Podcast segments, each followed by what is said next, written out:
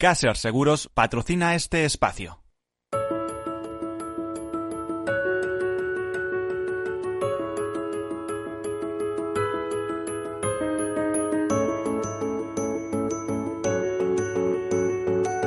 Tercer sector, un espacio para la economía social.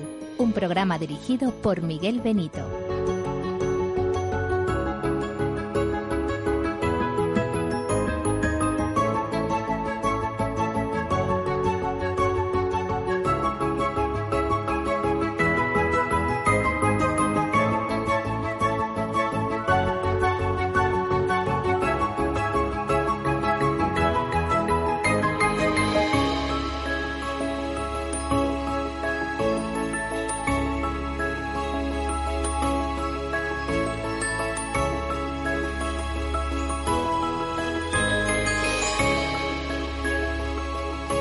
Buenas tardes, bienvenidos, bienvenidos a este programa, este programa de tercer sector, el programa de las asociaciones, de las fundaciones, en definitiva, de todos aquellos que se constituyen en ONGs, pero más, hay más cosas. También es el programa, eh, todos aquellos protagonistas del tercer sector, de mutuas, de mutualidades, de cooperativas, de otras formas laborales, y también de alguna manera una referencia a responsabilidad social corporativa, aunque no es ese nuestro objetivo, porque siempre decimos que las empresas tienen muchos medios a su alcance, no tanto las asociaciones, no tanto las fundaciones, eh, sobre todo cuando son pequeñas o de ámbito local.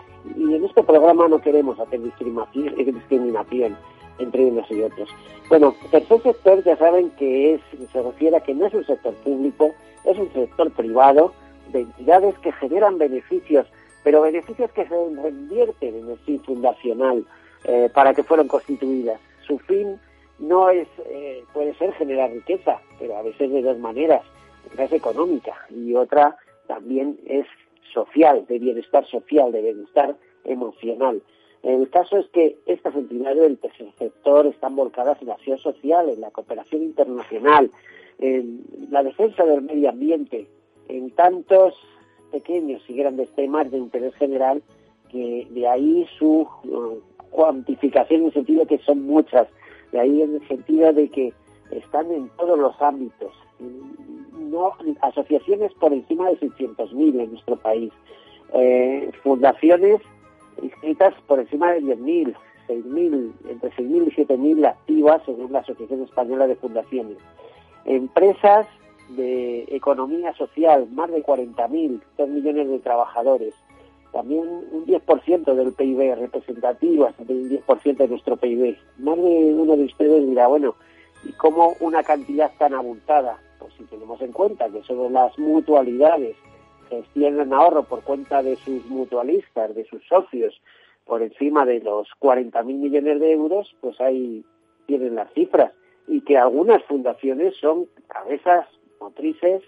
y matrices también de grandes eh, grupos eh, empresariales. pues también ahí tienen simplemente a, la ONCE, un grupo que detrás de él un importante grupo empresarial, dando, dando creando muchos puestos de trabajo. Bueno, pues después de esta presentación sobre el tercer sector y el porqué de este programa, eh, cuál es su justificación, pues les contamos algunas notas de actualidad y enseguida entramos en nuestro tema. Eh, nuestro tema que gira hoy, en el caso concreto, en Fundación de Caoba Integralia. Nos interesa especialmente porque cumple su 20 aniversario, su vigésimo aniversario, eh, de una manera muy especial, con plena, plena satisfacción, a pleno rendimiento, habiendo facilitado trabajo a muchísimas personas. Hay personas trabajando en estos instantes, pero es que la labor que han desarrollado ha sido capacitar a personas con diversidad funcional, con discapacidad, para que puedan ser útiles en el tejido empresarial. Y eso lo han hecho muy bien, lo vienen haciendo muy bien, y nos lo va a explicar su presidente. Bueno, contamos algunas notas de actualidad y, entramos eh, después en materia.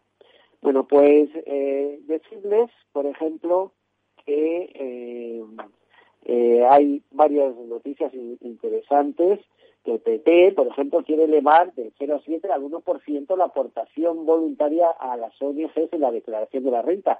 Y además es una propuesta que ya ha llevado al, Congreso. También que la Fundación René Quintón facilitará terapia marina a personas usuarias de la, de la asociación APSA, una asociación que ha suscrito un convenio eh, con, con esta Fundación René Quintón a través eh, para ofrecer tratamientos de terapia a personas con discapacidad usuarias de esta ONG. Pues, ¿en qué consistirán esos, esos eh, tratamientos que se van a realizar en Alicante, en este caso? Pues haciendo uso del aerosol termal, con el inhalador de chorro a vapor o a través de duchas nasales. Tenemos que decir que la terapia marina es una técnica de nutrición celular que tiene como objetivo mejorar la salud y la calidad de las, eh, la calidad de vida de las personas eh, que gracias a estos tratamientos que aportan minerales y oligoelementos pues eh, mejora el bienestar eh, de físico y emocional de estas personas con, con problemas especiales, ya les digo, con diversidad funcional, discapacidad. Bueno, contarles también que la Fundación SEDES promueve el compromiso de las empresas en la mejora de la sociedad y que ya hay unas 150 empresas que representan alrededor del 70% de las compañías del IBI 35 y aproximadamente el 30% del Producto Interior Bruto, valores y liderazgo colaborativo, claves para la reconstrucción, según Andrés Romero y Santiago Aguirre, en líderes eh, responsables es eh, un debate que se está produciendo en el, el debate moderado por Francisco Román, presidente de Fundación Sedes, que ha estado abordando diferentes temas como aprendizajes de la crisis, retos de futuro para la reconstrucción y liderazgo responsable. Andrés Romero, consejero director general de Santa Lucía, ha manifestado que el seguro, y nos vamos al tema de seguros, eh, que tiene mucho que ver con la responsabilidad social corporativa y con la responsabilidad ante la sociedad, seguro siempre ha sido y debe seguir siendo una palanca para dar tranquilidad a las personas, familias y sociedad en las situaciones más críticas.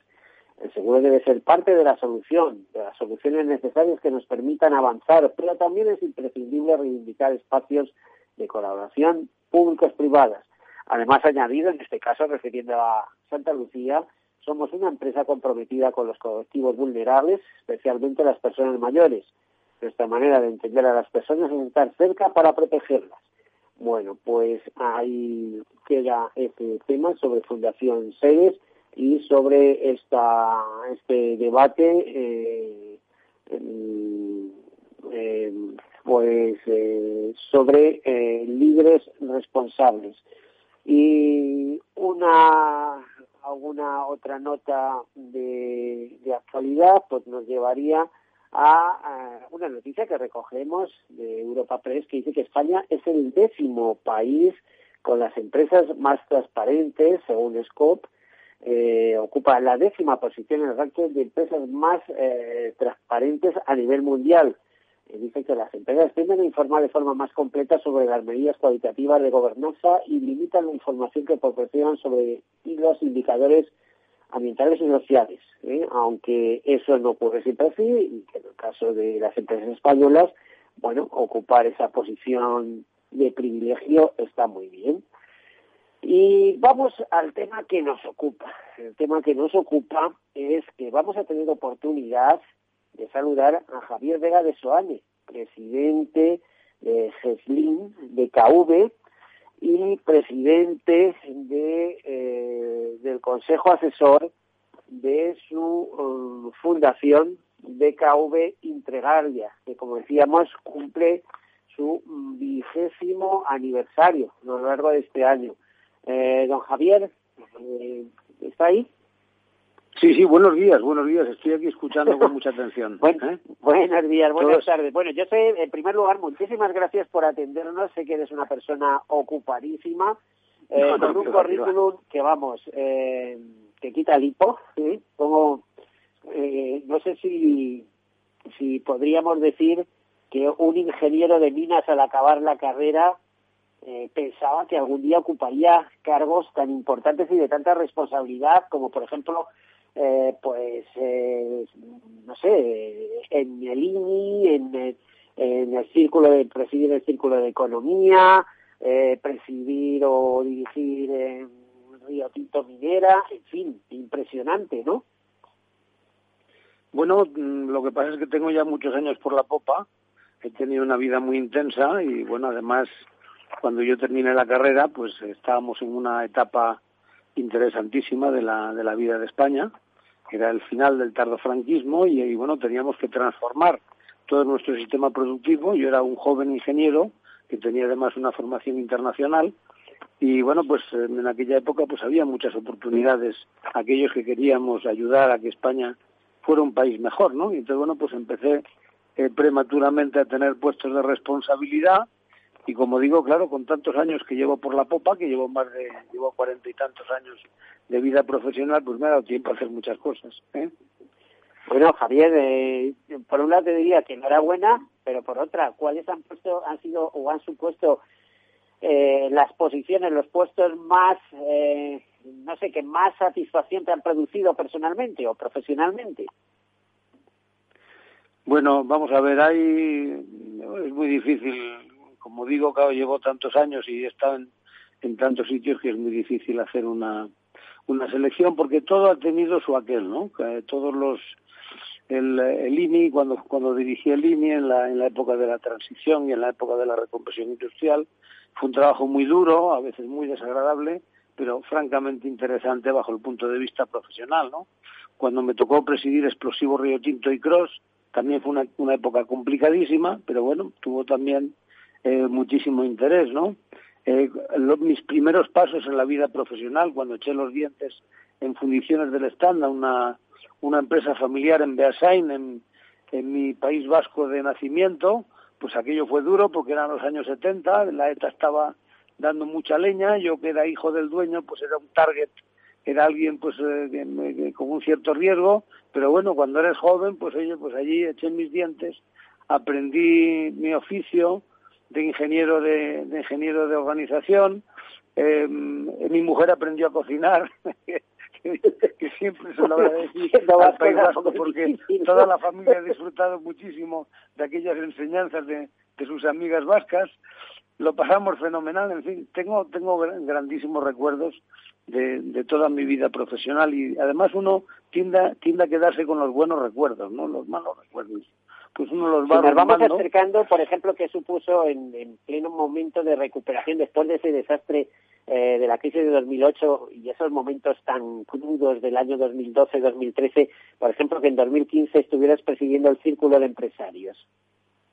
Bueno, el Círculo de Empresarios fue otra etapa interesante. Yo he sido una persona, eh, yo creo mucho en la, en la importancia de fortalecer la sociedad civil y que las personas que no estamos en la política no pensemos, oye, que la política es cosa de los políticos, no creo que la, la cosa común es algo de todos, no podemos quejarnos y no hacer nada, ¿eh? siempre cito a Edmund Burke, que fue un, un filósofo irlandés del siglo XVIII, que decía que para que triunfe el mal solo hace falta que los buenos no hagan nada. Él lo decía de una forma así muy sencilla, ¿no?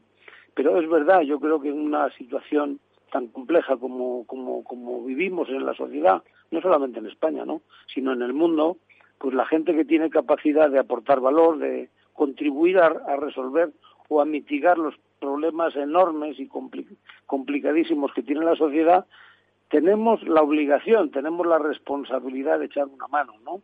De poner a disposición de la sociedad nuestras capacidades personales o corporativas. Y claro, las empresas en este mundo en que vivimos tienen muchas capacidades, tienen muchos medios, tienen muchas ideas, tienen mucha información, tienen mucha capacidad de poner en marcha proyectos que funcionen, que sean sostenibles.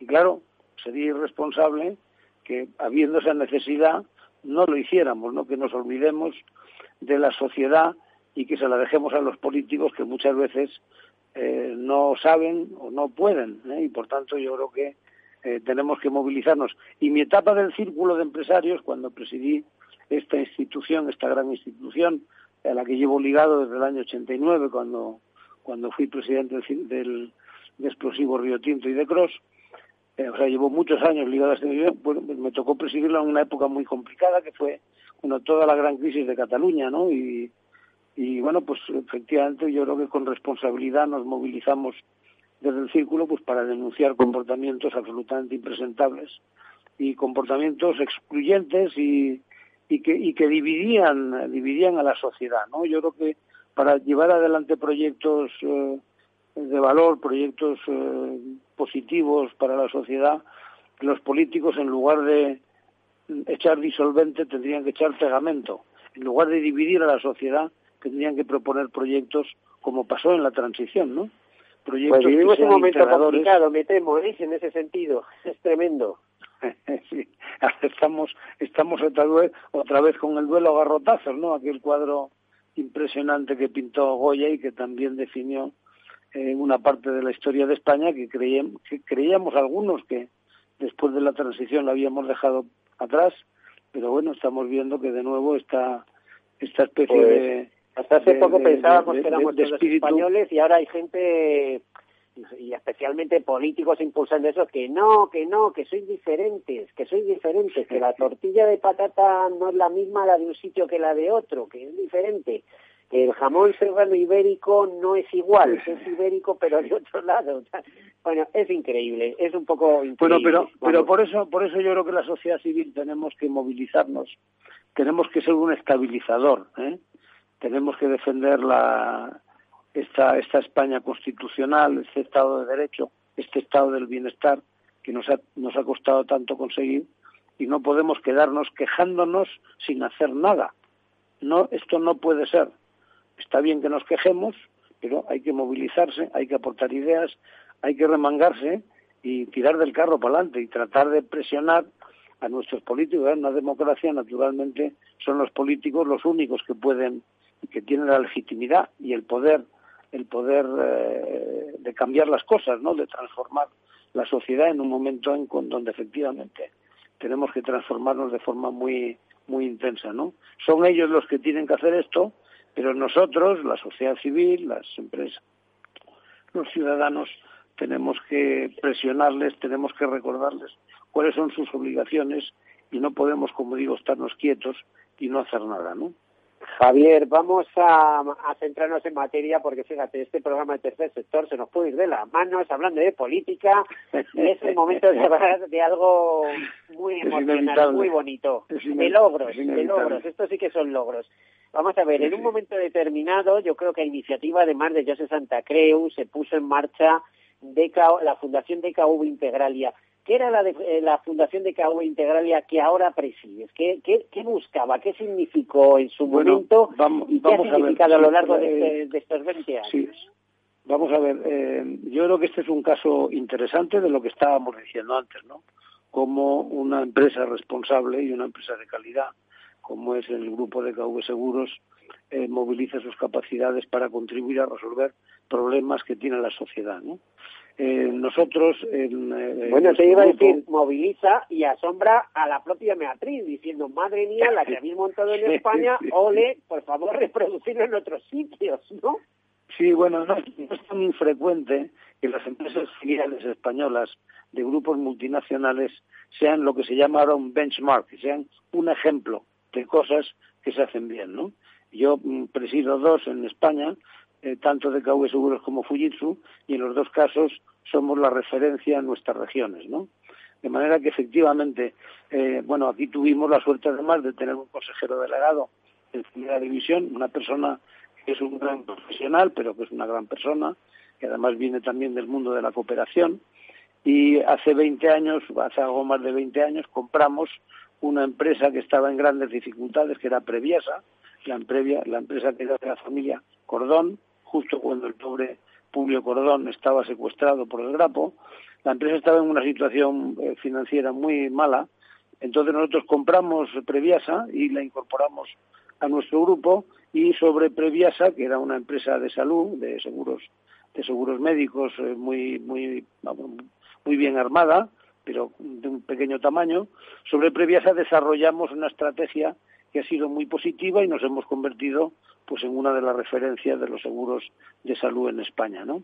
Entonces, cuando compramos Previasa, eh, Previasa que tenía gente estupenda, pero tenía una organización quizá un poquito poquito anticuada, entre otras cosas porque, claro, estábamos en, un momento de transición tecnológica y, eh, por ejemplo, pues ellos tenían eh, la, atención eh, telefónica, la atención a los clientes, la tenían descentralizada en cada una de las sucursales. Ya entonces, la tecnología de telecomunicaciones permitía centralizar con más calidad y más eficiencia este tipo de servicios de atención al cliente y decidimos centralizar, entre otras muchas cosas, decidimos centralizar la atención al cliente. Y en lugar de subcontratar con una de las grandes y buenas empresas que ya existen en España, como puede ser Conecta, decidimos inter, inter, inter, em, eh, bueno, preparar vuestro propio proyecto, digamos. Hacer el servicio internamente y aprovechamos además esa decisión para hacer un proyecto social y decidimos entonces utilizar a las personas con discapacidad para dar estos servicios de atención a nuestros clientes. De forma que empezamos, como digo, hace algo más de 20 años. El año pasado cumplimos nuestro vigésimo aniversario, que desgraciadamente no pudimos celebrar como se merecía el acontecimiento por esta puñetera pandemia que hemos tenido que sufrir, pero, pero bueno, mm, hace 20 años ya que tenemos este proyecto. Empezamos en Barcelona con un pequeño equipito de nueve personas, encabezada por Cristina González, que era entonces nuestra delegada de, de Toledo, y bueno, pues que se lanzó y bueno, aceptamos plenamente porque es una persona de gran calidad y de gran capacidad emprendedora. Bueno, yo llegué a conocer el, el, proyecto ese que lo teníais al lado del aeropuerto de Barcelona, del Prat, sí, y además eh, ya lo capitaneaba, eh, tú sabes el nombre, no me acuerdo ahora mismo el nombre. Este, Cristina, Cristina González, bueno, allí teníamos a Javi de Oña. Eso, es, que es una persona fantástica eh, Javier, tenemos que marcharnos a publicidad. Vamos a hacer una breve pausa y después de publicidad repasamos la historia de DKV Integralia que es verdaderamente emocionante. Así que vamos a hacer una breve pausa, enseguida continuamos.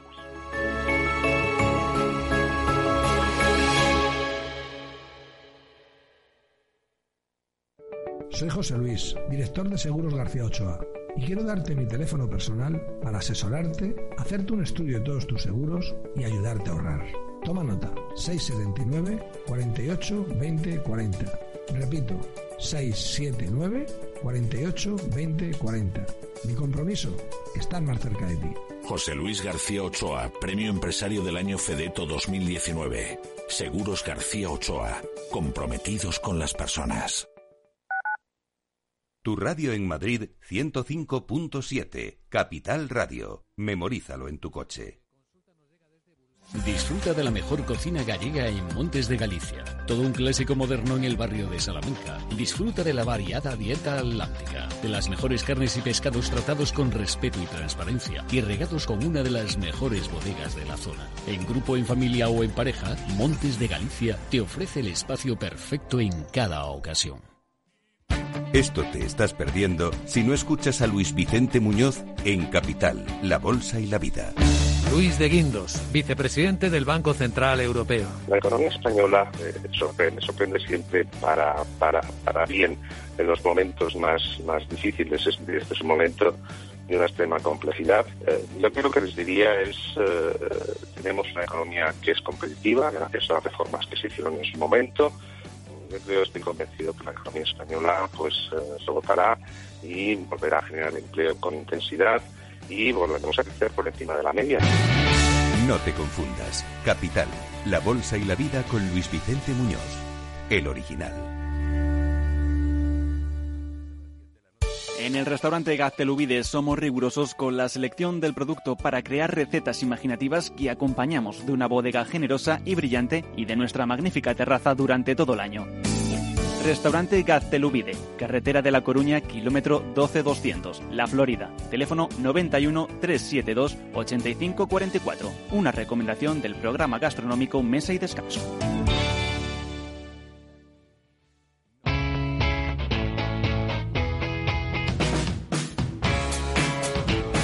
La economía despierta.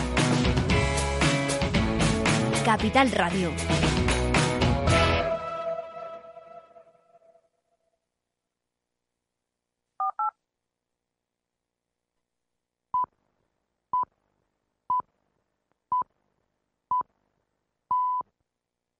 Tercer sector, un espacio para la economía social. Un programa dirigido por Miguel Benito. Bueno, pues aquí continuamos con nuestra conversación. Estábamos hablando con Javier Vega de Soane, presidente de GENLIN y del Consejo Asesor también presidente de la Fundación DKV Integralia, que el año pasado, como nos ha, precisado, eh, cumplió su vigésimo aniversario eh, dando trabajo a personas con diversidad funcional, con discapacidad haciéndoles eh, primero útiles a la sociedad y segundo dándoles una visibilidad. Eh, yo esta frase la aprendí de Cristina, de su directora, de la directora de la Fundación de Cabo Integralia, cuando en una conferencia en el IES le oí decir la importancia de integrar el valor de la discapacidad en eh, la sociedad, en las empresas. Importante, porque aporta un enfoque distinto que además es enriquecedor. ¿eh? Y las empresas tienen que ser multidisciplinares, al menos en su visión. ¿eh? Visión, no tanto a lo mejor en objetivos, porque si no sería complicado, pero tienen que ver todo el entorno, tienen que ser en ese sentido holísticas, tienen que tener el, la nariz suficiente, el olfato suficiente para ver qué es lo que les rodea y dónde están las oportunidades y definir muy bien su misión y sus objetivos. Eh, retomamos la conversación. Javier Vega de Soami, estás aquí, ¿verdad? Con nosotros. Sí, sí, estoy con vosotros, sí. sí, sí. Bueno, pues nos estamos explicando el nacimiento de eh, Fundación eh, de Cabo Integralia, en el que te encuentras personalmente muy implicado. A mí me han contado algunas cosas que has hecho que saldrán a lo largo de esta media hora. Pero, eh, a ver, si, si habláramos, por ejemplo, de más o menos de cifras, eh, ¿cuántas personas han pasado por eh, Fundación de Cabo Integralia en estos años, como trabajadores, en estos, en estos más de 20 años? Sí, bueno, vamos a ver, la, misión de la Fundación de Cabo Integralia es la integración laboral de personas con discapacidad. Nosotros tenemos varios instrumentos para cumplir nuestra misión funcional. El, bueno, el principal y es más visible es la el propio proyecto que tiene la Fundación Integralia, de, eh, que tenemos ahí siete centros donde trabajan unas 530 personas. El 100% de estas personas son personas con discapacidad, que yo creo que no hay, no existe ninguna organización que tenga el 100% de las personas eh, con discapacidad. Y, pero luego tenemos otros mecanismos también. Tenemos una escuela, tenemos un proyecto donde hacemos eh, formación para el empleo, para personas con discapacidad, también en el extranjero, eh, tanto en, la India como en, Perú y en Colombia, tenemos unos proyectos sociales donde también eh, metemos a las personas con riesgo de exclusión social. Y bueno, con todos estos mecanismos, mm, pues bueno, empleamos gente en nuestra, en nuestra organización, gente que a veces, vamos, procuramos y con mucha frecuencia sucede, una vez que han adquirido el oficio en nuestra en nuestra empresa saltan a, lo que llamamos la empresa ordinaria y bueno, pues ahí siguen su carrera profesional y dejan su puesto libre para que metamos otras personas que están en el mercado y que quieren trabajar. Pero bueno, a través de la escuela integral y a través de nuestros distintos proyectos de promoción, pues yo creo que llevamos ya en los 20 años más de 4.500 personas que hemos podido insertar en el mercado laboral a través de todos estos mecanismos, ¿no? O sea que realmente eh, bueno, pues es, eh, yo creo que es muy notable, ¿no? Eh, son, son muchas, muchas personas al año apalancándonos con otras organizaciones, como es el caso de Conecta, en el, en el, en el caso de Perú y, Colombia, y como son otras empresas que también tienen esta vocación social y esta vocación de tratar de resolver los problemas que tiene la sociedad. alguien me contaba hasta qué punto, eh, a, ver Javier, alguien me contaba hasta qué punto te integraste en un caso concreto, una persona que conocía muy bien, que estuvo conmigo en, en, el estudio de radio tres o cuatro veces, me refiero a David, una persona que nació ah. sin brazos, pero absolutamente simpático y amable y que se empeñó en conducir, en conducir sin brazos. Y creo que su implicación fue total en aquel caso. Hasta le conseguiste un coche. Sí, efectivamente. David Rivas, que era uno, uno de los buenos operadores que teníamos, hasta el hombre de baja, porque tiene, tiene problemas médicos, ¿no? Pero David es un tipo estupendo, eh, lo que pasa es que el pobre nació sin brazos, ¿no? Y claro, pues él nos contaba que cuando iba a buscar trabajo le veían de aquella manera y claro, pues el empleador pues suponía que contratarle a, a David sin, con esta discapacidad pues sería incorporar un problema a su empresa, ¿no? Entonces, bueno, pues siempre buscaban excusas para no hacerlo hasta que llegó a nuestra fundación. Y claro, él me decía, Cristina, Cristina González, dice, claro, me miró con otros ojos, porque no se fijó tanto en que no tenía brazos, sino quiso fijarse en cuáles eran mis capacidades, ¿no? Y efectivamente se incorporó a nuestra empresa, eh, como decía Ángel Algaba, que era en aquel momento el director del centro, otra persona también con una gran discapacidad, pero con, con gran con gran sensibilidad, nos decía ella, bueno, pues que la adaptación de David al puesto de trabajo fue muy sencilla.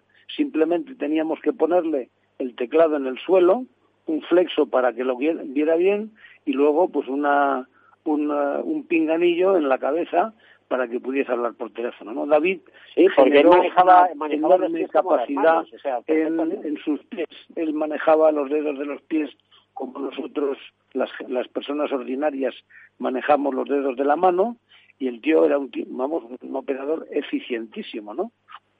Y efectivamente, como él, estaba en, el, en nuestro centro de Madrid, que es donde tengo yo, tengo la oficina, el edificio corporativo central en Madrid, yo tengo ahí mi oficina, entonces, bueno, pues muchos días me paso y saludo a la gente y hablo con ellos. Y un día charlando con David, efectivamente él me, me contó que su padre era camionero, que él siempre había estado entre motores y que su gran ilusión era tener su propio coche. Claro, yo le miré con una cara un poco incrédula, ¿no? claro, un hombre que no tenía brazos, pues parecía difícil que tuviera su propio coche. Entonces, él gesticula con los pies, igual que las personas ordinarias gesticulan con las manos, pues él lo hace con los pies. Y entonces me decía así que no con sus pies. No, no, no tiene, no tiene usted razón porque entonces movía así los dedos de los pies y yo he estado navegando por internet y he encontrado eh, una empresa alemana que se llama Paravan, que tiene una, que ha desarrollado un sistema para grandes para grandes discapacidades que se llama Space Drive y se puede, yo creo que se puede transformar un coche normal para que una persona como yo lo pueda conducir. Bueno, pero entonces, a mí me pareció una cosa muy eh, sorprendente, pero dije, oye, mira, como vas a necesitar un carnet de conducir, pues tú, mm, si, consigues un carnet de conducir, yo me comprometo a que te organizamos un coche ¿eh? y te lo transformamos con el sistema este que tú dices, ¿no? Total que el tío se me estuvo mirando, se fue a una a una, una autoescuela especializada que hay en Bilbao que se llama Irrinchi. Claro, allí cuando llegó, pues el hombre de la autoescuela que le vio con aquella situación, pues también se quedó, dijo, hombre, aquí hacemos somos especialistas en grandes discapacidades, pero lo que tiene usted pues no va a ser posible.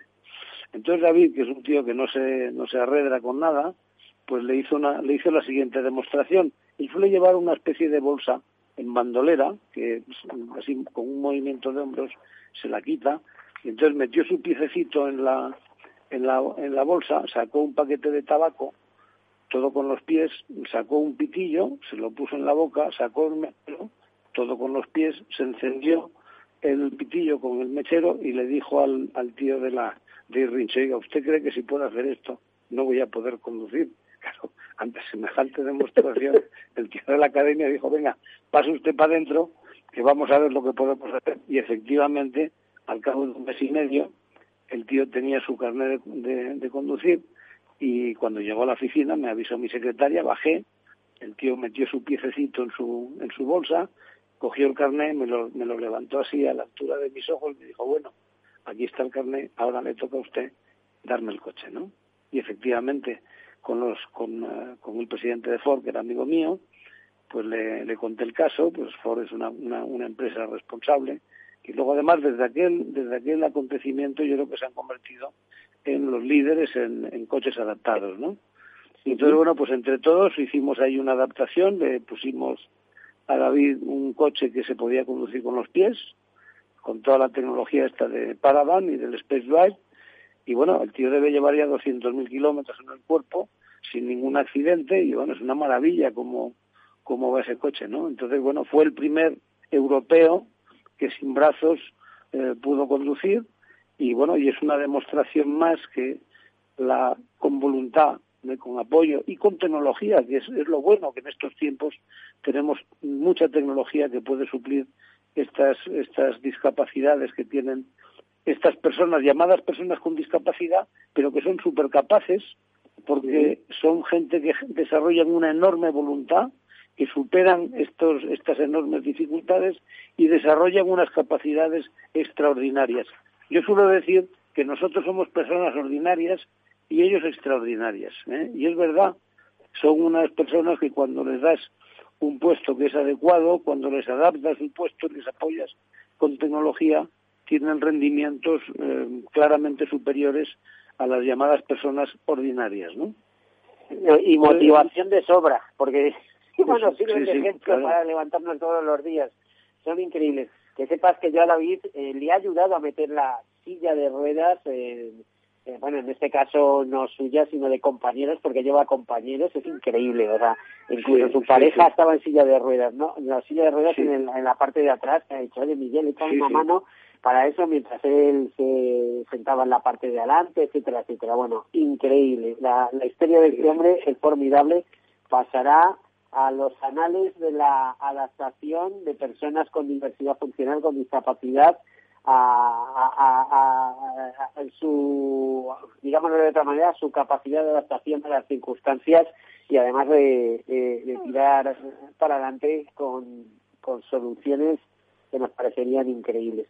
Em, Javier, me consta también que tú, aparte de estar ocupado y preocupado en DKV Integralia, eh, bueno, tienes eh, también intereses eh, en ayudar a otras organizaciones sociales.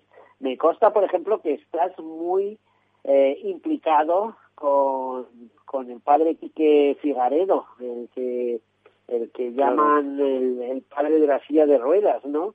Eh, En diversas misiones, en su misión en Batambán, en Camboya, en Vietnam, eh, etcétera. ¿Qué haces a favor de ellos? ¿Recaudar fondos o vas más allá? Quique Figaredo, bueno, la familia Figaredo, yo soy muy amigo de la familia Figaredo, porque yo soy asturiano pasido. ¿eh? Yo, mm, aunque nací en San Sebastián, pues me crié en Asturias y bueno, pues allí, pues eh, de ahí sigo veraneando y es, mi tierra, mi tierra querida, ¿no? Y entonces, bueno, pues ahí me hice muy amigo de esta familia, de la familia Figaredo, que eran ocho hermanos y que era uno de los pequeños, y yo pues un verano me eché una novia, entonces iba a Gijón y me instalaba en casa de Figaredo. De manera que, eh, bueno, pues conviví con esta familia y Quique, que era de los pequeños, él siempre recuerda que yo le enseñé a nadar. Y bueno, yo le quiero mucho y es un fenómeno y bueno, es un mérito increíble y la que ha armado ahí en, en, en Camboya es, es impresionante, ¿no? Yo estoy ahí visitándole y el tío tiene un complejo, en fin, que ayuda, pues no sé, a, decenas de miles de personas, ¿no? Es, es impresionante. Y bueno, lógicamente, bueno, pues claro, yo creo que tanto yo como tantas personas eh, bien pensantes, pues eh, a una obra tan tan eh, increíble como esta, pues echamos una manita y bueno, le ayudamos todo lo que podemos, ¿no? Entonces, bueno, pues entre otras cosas, tenemos un acontecimiento todos los veranos, que además lo combino con Juan Rodríguez Inciarte, que es otro asturiano de pro, que también le echa una mano a Quique, y entonces organizamos ahí un campeonato de golf y unas, eh, y unas cenas, y bueno, recaudamos unos fondos, de KV además pone lo mismo que recaudamos y bueno pues ahí pues con eso pues le echamos le echamos una manita no uno de los viajes de incentivos que hicimos hace unos años fuimos a Camboya y fuimos a verle y también claro pues toda la gente que venía con nosotros todos nuestros agentes y empleados de comerciales pues se quedaron muy impresionados y entonces montamos también un proyecto solidario dentro de nuestra organización y entonces apoyamos eh, ya las, todas las personas de DKV y también y también la corporación apoyamos eh, proyectos que tiene aquí que de formación en, eh, en, Camboya, ¿no? Les, les financiamos en su día unos tuk-tuk, unos tuk-tuk escolares que son unas especie de motocarros que, que, son muy frecuentes ahí en Camboya, con, con una, un remolque para llevar a, la, a los chicos a la escuela. y bueno, pues luego también financiamos a, a, unos cientos de, de, alumnos que tiene allí, porque claro, al final la formación, la educación es, es, es el gran ecualizador, la, la, la educación es, la solución, la solución que tiene este mundo y sobre todo los países que están en vías de desarrollo, ¿no? Y nada, es, un, es un placer trabajar con él, porque esto es como cuando, esto va en vena, ¿no? O sea, todos los fondos, todas las ayudas que le das a Quique van directamente a, proyectos concretos, ¿no? No hay una burocracia que, que se lleve una parte de, de, esos fondos, sino que va todo en vena. Aquí tiene una fundación que es Sauce, eh, que durante muchos años, pues, ha, bueno, y todavía sigue pastoreando Choche Gómez Rodulfo, y también, bueno, pues ellos se ocupan también de, de recordarnos de vez en cuando que tenemos que apoyar esta, esta obra fantástica de Quique, ¿no? ¿Eh? A ver, ¿esto de Fundación Sauce actúa exclusivamente en Camboya o está también en Vietnam? No, no, Fundación Sauce, digamos que es el es la es la fundación que, que apoya que apoya el proyecto los proyectos de Quique en Camboya. ¿no? O sea, en Camboya aquí que tiene mucha tarea y yo creo que por mucho por mucho que crees que por mucho que haga Camboya es un territorio y una sociedad que tiene suficientes problemas para concentrarse. Entonces Quique está está muy concentrada en, Camboya, ¿no? ¿Eh? Bueno, fue magnífico. Seguimos hablando de la Fundación de Cauve Integralia. Eh, bueno, ¿cómo es eso? Me consta que Perú y Colombia habéis sido en relación con Conecta, pero lo de la India, lo de la India sí que resulta curioso. ¿Cómo, cómo se, se produce ese salto hacia la India? DKV como asegurador, recuerdo que DKV, asegurador de salud, el grupo Ergo, del grupo el primer asegurador de seguros de salud, de seguros de enfermedad en, en, Alemania, también en Holanda, y con mucha presencia en distintos países. Eh, ¿Es que DKV tiene proyecto en India y detrás va la, la fundación o, ha ido la fundación por sí en la India tiene, tiene, hay organizaciones en la India que son, que pertenecen a nuestro grupo, ¿no? Al grupo Ergo y al grupo Munich Re, pero nosotros allí no estamos en principio. Nosotros, como antes decía, no solamente eh, somos una empresa responsable, que tenemos múltiples proyectos de responsabilidad empresarial, sino que además yo creo que esto es un, es una, una característica que predicamos también. Nosotros somos activistas, somos activistas, no solamente hacemos cosas, sino que incitamos a otros a que también las hagan, ¿no? Entonces, uno de los eh, eh, de los proyectos que tenemos ya hace, hace muchos años son unos premios es medicina y solidaridad, ¿eh? De manera que todos los años pues vamos cambiando de ciudad y vamos buscando proyectos eh, que estén conectados con estos dos conceptos, ¿no? Con medicina y solidaridad. Y entonces damos, damos premios eh, y, bueno, y buscamos proyectos también a nivel internacional. Entonces hace unos años uno de los premios lo dimos precisamente a, a, la, a la, fundación eh, del, del, padre Ferrer, ¿no? y, y, entonces ahí pues coincidimos con, con su sobrino, que vino a recogerlo, y bueno, pues empezamos a hablar, a contarnos lo que hacíamos unos y otros y bueno, y nos pareció que era interesante eh, que la Fundación Vicente Ferrer y la Fundación de Cabo Integralia que juntáramos capacidades y meriendas a ver qué es lo que podíamos hacer en la India. Entonces, en uno de estos viajes de incentivos que antes comentaba, que hicimos a la India, pues bueno, fuimos a ver allí al, a, la, a la Fundación Vicente Ferrer, estuvimos allí en su territorio y bueno, y decidimos poner en marcha un proyecto también de formación, ¿no? Ellos tienen una escuela profesional donde, claro, ahí en la India pues hay una situación tremenda, es un país enorme, además con este con, con ese sistema de castas que tienen, tiene una sociedad muy muy segmentada, ¿no? Y entonces, claro, pues si eres de una casta baja y encima eres mujer y tienes una situación tremenda, entonces este, bueno, ahí en la Fundación Vicente Ferrer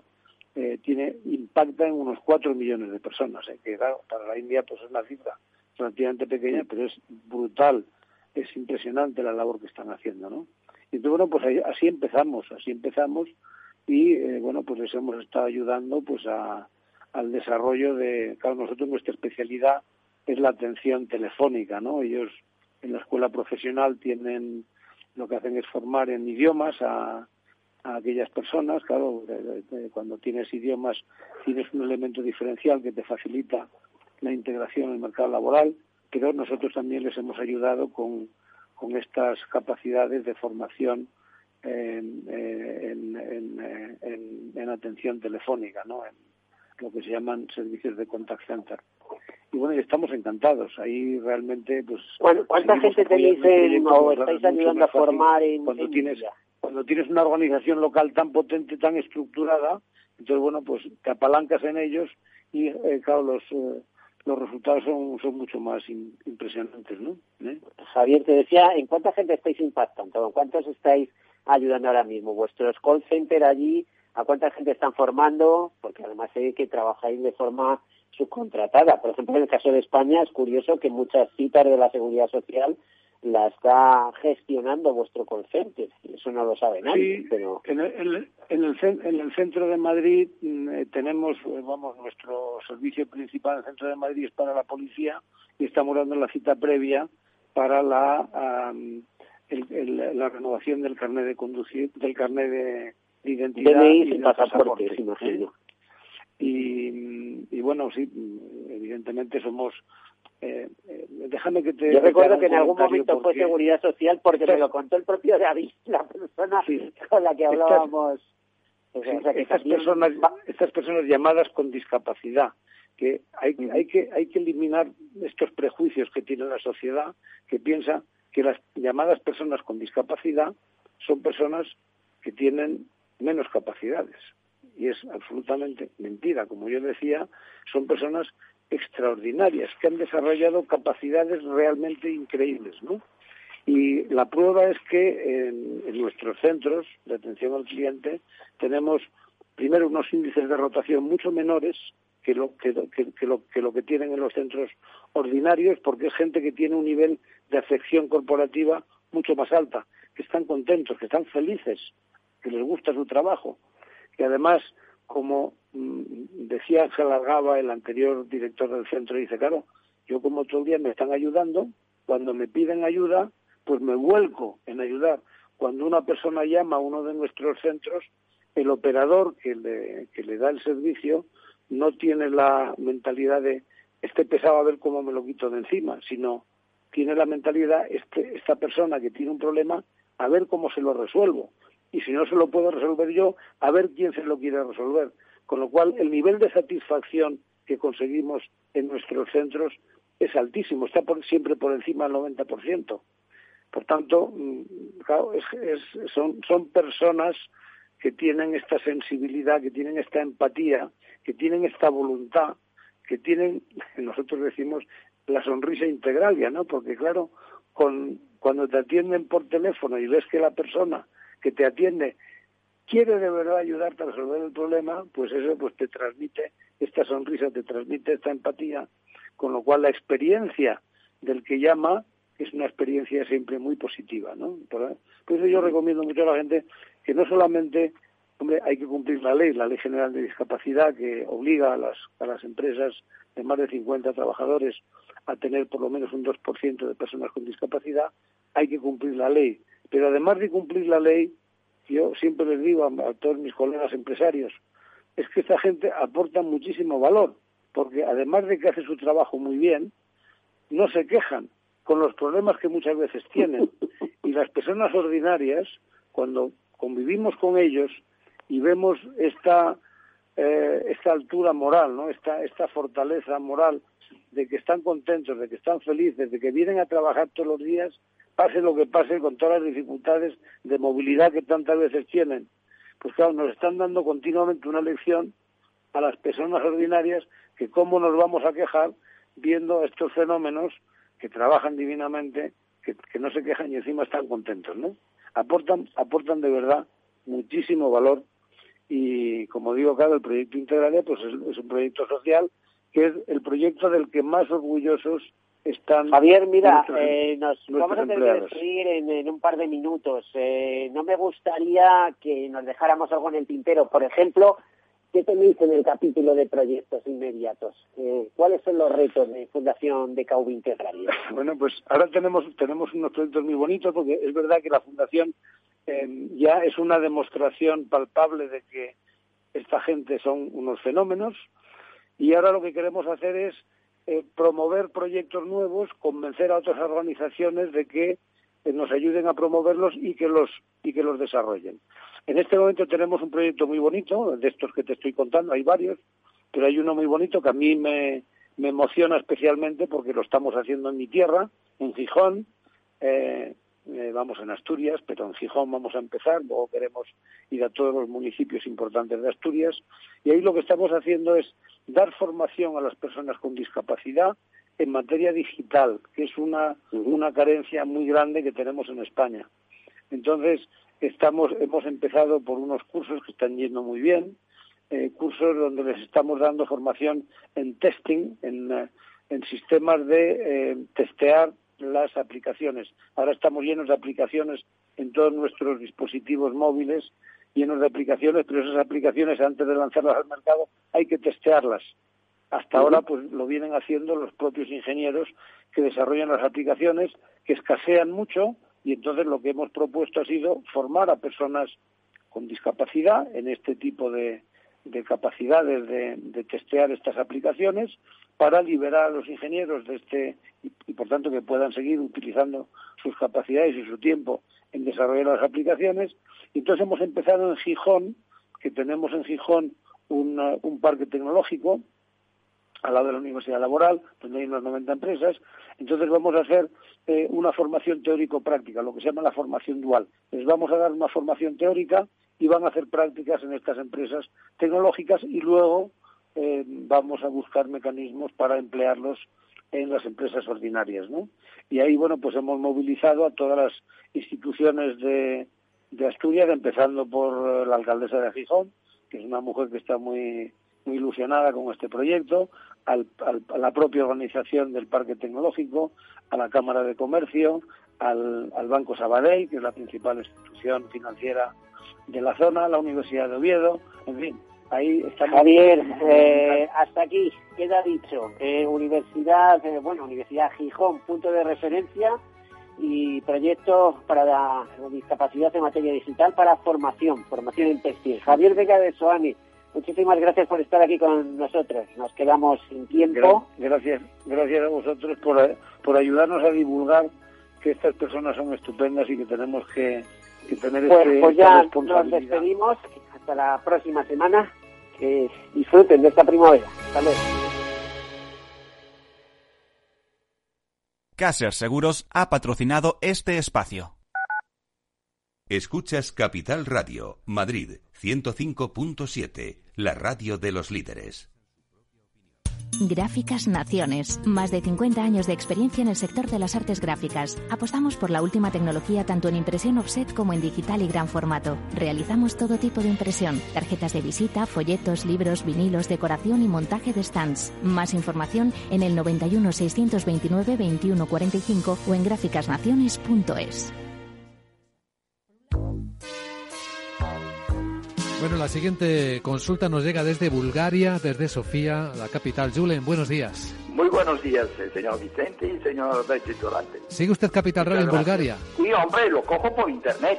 ¡Arriba! ¿Eh? Son 80 días, son Capital Radio traspasa fronteras. para dar la vuelta al mundo. Capital Radio sí es lo mejor, ¿eh?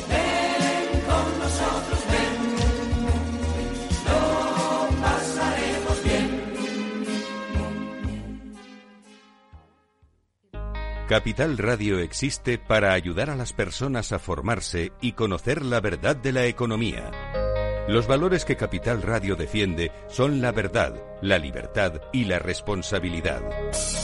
Capital Radio es una empresa independiente que no se identifica con ideologías políticas. Capital Radio está aquí para ayudar a las empresas a comunicar cómo crean valor. Capital Radio apuesta por empresas sostenibles, transparentes y comprometidas con la sociedad. ¿Y tú? ¿También quieres trabajar por un mundo mejor? Aquí tienes tu sintonía. Capital Radio, con la gente que aporta y no se aparta.